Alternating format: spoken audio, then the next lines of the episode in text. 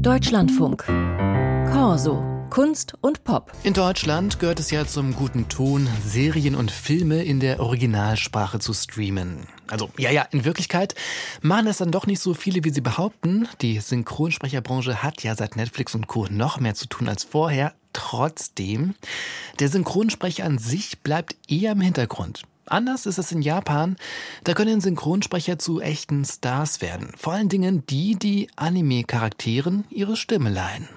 So klingt Hiromi Mineta, wenn er fröhlich sein muss. Konnichiwa, Mineta Hiromu desu. Wenn er cool sein muss. Konnichiwa, Mineta Hiromu desu.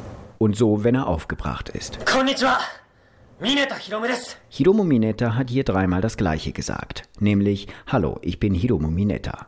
Jedes Mal allerdings als ein je anderer Charakter. Das ist nämlich der Job des 28-Jährigen. Er ist Seiyu, japanisch für Stimmschauspieler. In seinem Heimatland ist Mineta damit ein Promi. Durch mein Aussehen werde ich auf der Straße natürlich nicht erkannt. Mein Gesicht kennt ja kaum jemand. Insofern kann ich ein normales Leben führen. Aber wenn man als Seiyu seinen Mund aufmacht und etwas sagt, dann wird man manchmal doch erkannt. Anime und Manga, also Zeichentrick und Comics, haben in Japan ein Millionenpublikum, das alle Schichten und Altersgruppen umfasst. Allein mit Animationen werden pro Jahr umgerechnet an die 30 Milliarden Euro umgesetzt, wobei meist nur die erfolgreichsten Mangas als Anime verfilmt werden. Wie groß die Bedeutung der Stimmgebenden ist, zeigt auch ein typischer Vor- und Abspann eines Anime. Die Seiyu sind darin viel prominenter erwähnt als bei westlichen Zeichentrickproduktionen. Liebhaberinnen der Kultur sind oft nur Fans eines Seiyu, gehen dann weniger wegen des Themas eines neuen Films ins Kino, sondern um die Stimme ihres Lieblingssprechers zu hören. Das Popkulturmagazin Boing Boing resümiert: Japanische Stimmschauspieler erfahren eine Wertschätzung, für die westliche Kollegen töten würden. Hiromu Mineta gehört noch nicht zu den bekanntesten Vertretern seiner Zunft, hat in seiner Karriere aber schon an die 100 Charaktere vertont. Seine bisher wichtigste Rolle war die des Yatoda Yaguchi aus dem animierten Manga Blue Period. Die Hauptrolle Yaguchi ist darin ein beliebter Schüler, der seine Liebe zur Kunst entdeckt und einen riskanten Karriereweg einschlagen will. Für einen Stimmgeber ist das komplex, sagt Hiromu Mineta. Ein Protagonist, der Bilder mag, entspricht mir selbst eigentlich gar nicht.